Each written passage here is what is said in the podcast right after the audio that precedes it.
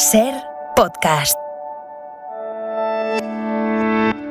Acontece que no es poco, es un podcast y yo soy la humana que te lo cuenta, Nieves con Costrina.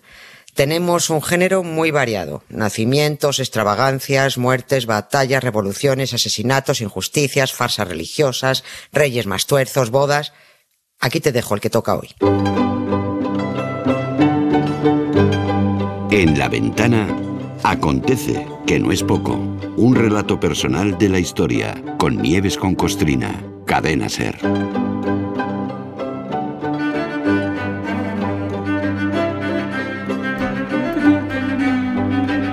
Hola Nieves, buenas tardes. Buenas tardes, Carlas, ¿qué, tal? Mira, hoy en nuestro paseo diario por la historia, por lo que veo, una reina coja el relevo de un rey. Si ayer hablamos de Felipe II y su desmedida afición por coleccionar huesos, reliquias, rest- reliquias, restos humanos en Eso, definitiva, eso, con su simbolismo y sus cosas, pero restos humanos. Bueno, pues hoy se asoma a la ventana, a este acontece que no es poco, una reina española también, pues seguramente yo diría que la más ocultada, ¿no? O la, o la menos conocida, la más Sí, olvidada.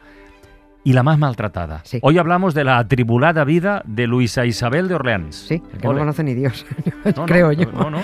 Hace, ya dimos unas pistas de ella hace casi seis meses cuando hablamos en enero de la proclamación del rey eh, Luis I, que ocupó el trono antes de lo que tocaba porque su padre, tenemos que situar para que la gente no se pierda, Felipe V, Felipe V, el sí. rey Batracio, el Pertur, abdicó de repente, por sorpresa, ¿no? después de la brasa que dio el tío para reinar y la guerra que nos Mm, lió, mm. luego dijo que reine el niño, que me aburro. ¿no? Me aburro. Me aburro. Pues dijimos entonces que había que dedicarle un acontecido a la que fue esposa ah, de Luis y por tanto reina consorte de España. Maltratada, olvidada y por supuesto ocultada. No es un personaje del que podamos hablar porque destacar en algo. Ah, ¿no? Nada, nada, absolutamente nada. Pero conocer las que pasó la reina consorte Luisa Isabel sirve para conocer la calaña de dinastías como los Orleans, los Borbones, los Habsburgo, los Braganza. Esta gente carece no solo de moral, carece de escrúpulos y de alma. Y desde este mismo momento dense por mandados a la porra los que están echando mano del presentismo. Bueno, es que era lo que se hacía. Pues sí, cuando Luis I ocupó el trono con solo 16 años, ya los había casado a esta, a esta pareja. Con- ya, ya estaban casados, porque las familias reales, ya, ya sabes, hacen planes con mucha antelación para que no se les vaya abajo el negocio. Tienen que tenerlo todo previsto. La elegida como esposa para Luis, cuando solo era príncipe de Asturias, malamente elegida, también es verdad, fue una princesa francesa llamada, mm, en realidad era muy largo, María Luisa Isabel de Orleans. Si apenas alguien conoce a este rey, a Luis I, porque se murió a los siete meses de reinado, Mm. nadie, ningún ciudadano de a pie sabría decir quién fue su esposa, ni a dónde fue a parar, ni dónde para ahora, ni nada de nada, ni mucho menos sabría conocería cómo destrozaron su vida como adolescente, como mujer y sobre todo como persona. Mes nuits blanches ne sont pas blanches, à peine claires, semées d'étoiles, petits trous dans la toile étanche, triste strass sur le voile, et moi envoûtée de ténèbres, je passe des heures infinies à compter les moutons funèbres qui tapissent mes insomnies. Ah,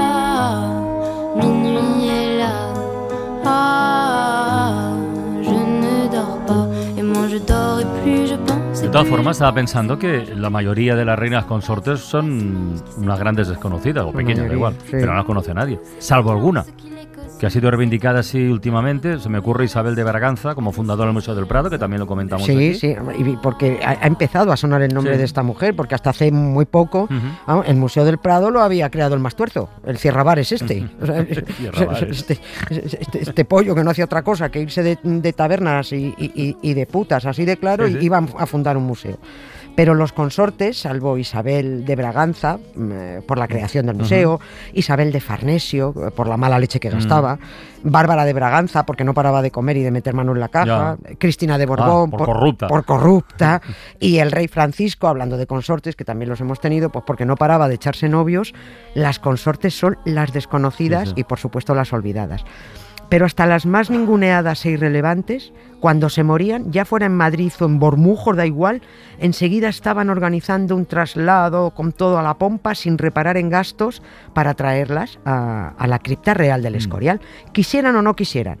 A- hasta Victoria Eugenia, la mujer de Alfonso XIII, también lo comentamos en su momento, que odiaba a su marido, que no se hablaban, que no quiso verlo hasta después de que se muriera, Bueno, pues esta mujer fue exhumada en Lausana, en Suiza, para, para llevarla por la fuerza a- al Escorial. Esta fue una decisión unilateral del delincuente Juan Carlos I que obligó al Estado a pagar una millonada para repatriar los restos de al menos seis fiambres borbones que se murieron repartidos por el mundo. Aquello fue una salvajada de dinero lo que, lo que nos costó.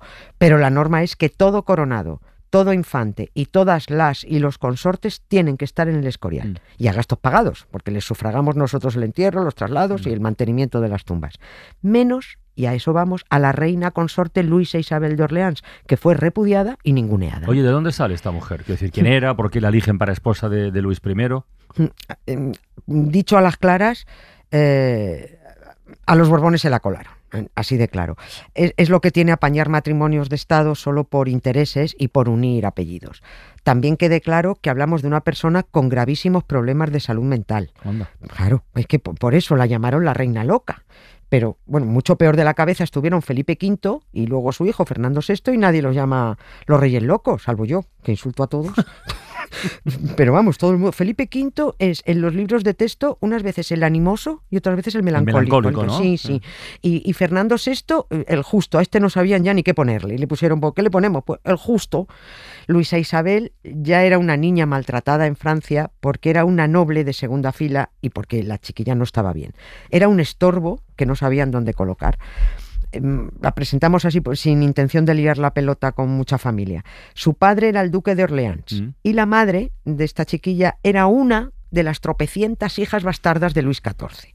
Es decir, Luisa Isabel de Orleans era nieta del rey Sol con una de sus muchas amantes. A la niña la metieron en un convento desde chiquitilla, pero metida allí sin recibir educación, ningún tipo de formación, mm, sin que pudiera tratar con la familia, absolutamente sola, y un convento de donde fue expulsada por mal comportamiento. Tenía, la chica tenía un trastorno. Y el padre, el duque de Orleans, muy cuco él, dice, vamos a ver, acabamos de encajarles a los catetos de los españoles al Borbón Felipe V, que está más para allá que para acá. Este Tolai no da un paso sin contar con Francia, que somos en realidad los que mandamos, para algo Mm. lo hemos puesto ahí. Y si tienen que buscar pareja para los hijos, esas parejas van a ser francesas sí o así. Mm. Yo tengo una hija que a mí no me sirve para nada, que no sé dónde ponerla, que solo ocupa sitio y que aunque oye hija de una bastarda, no deja de ser nieta de Luis XIV. A la niña la encajo yo como consorte del heredero, del príncipe Luis, y encima la convierto en reina de España.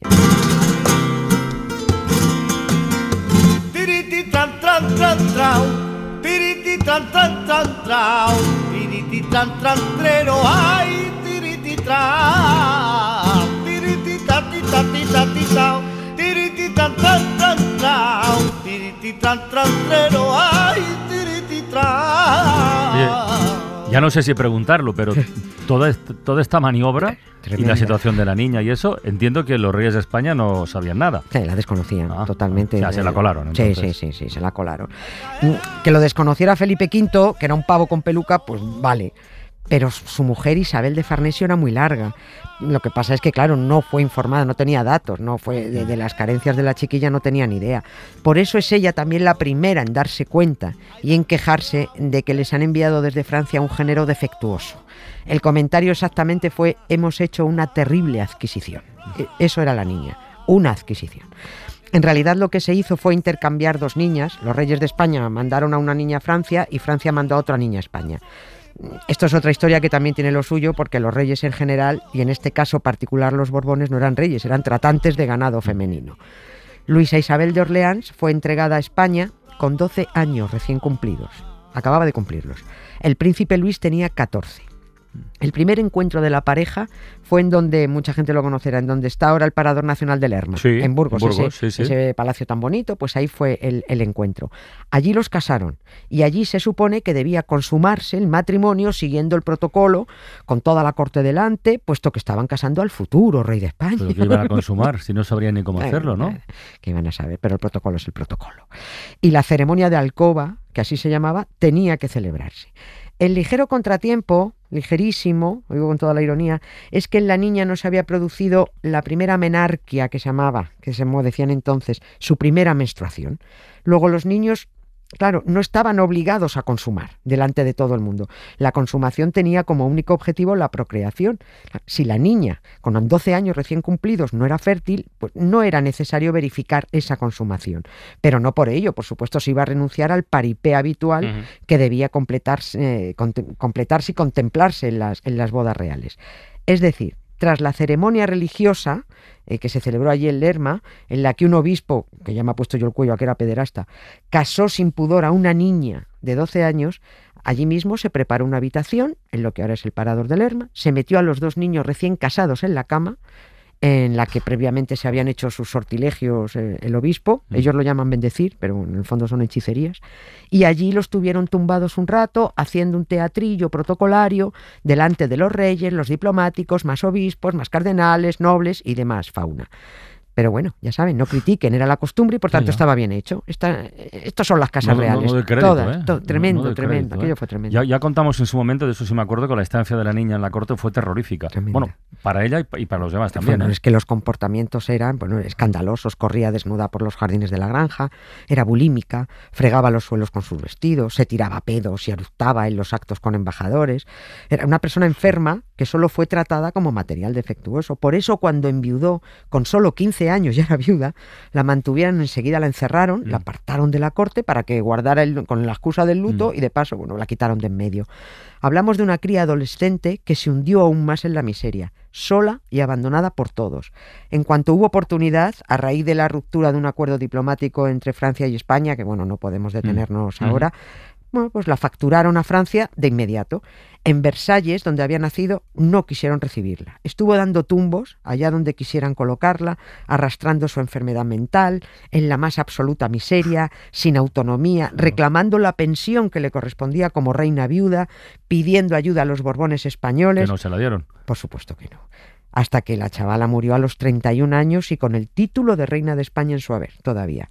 Fue enterrada provisionalmente en una cripta sombría, húmeda y muy cutre de una iglesia que está en París, se llama San Sulpicio, a la espera de, como aseguraron los Borbones españoles, trasladarla al Panteón de Infantes del Escorial.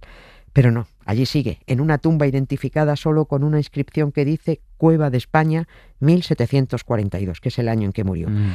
Así que bueno, todo esto era para decir que no, no hay nada que destacar de esta reina de España. Solo hay que destacar lo que los Orleans y los Borbones hicieron con ella. charms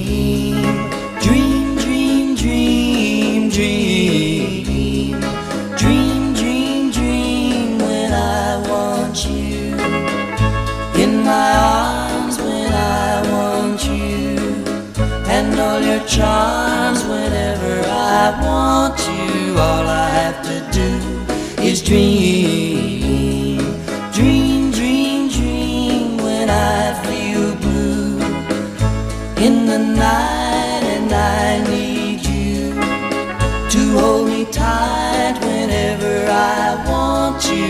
All I have to do is dream. catálogo de barrabasadas en las familias reales, repasando la historia, es casi infinito. Es, ¿eh? es tremendo. Es tremendo. Quedan, quedan fatal si te cuentan estas cosas, pero es lo que son. Nos suenan algunas eh, historias que hemos estudiado, algunos episodios a lo mejor más recientes, pero si vas rascando, rascando, rascando, joder. Está, una película de terror. Está ¿eh? todo muy blanqueadito y te cuentan lo, te cuentan, te cuentan el, brillo, te cuentan el brilli brilli, lo bonito eh, y lo que hay debajo es mucha mierda.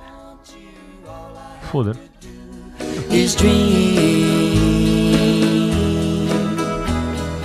I can make you mine, taste your lips of wine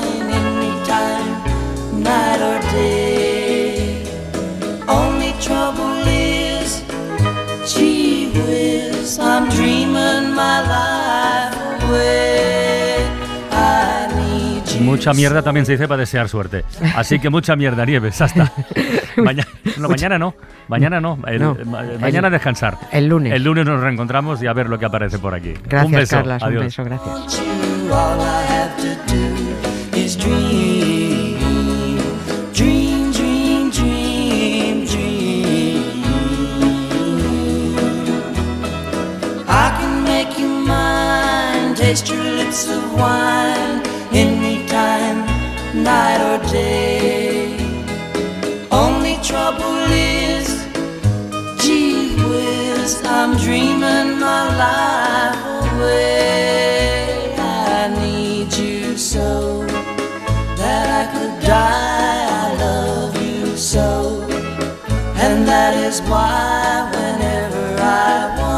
Suscríbete a Acontece que no es poco.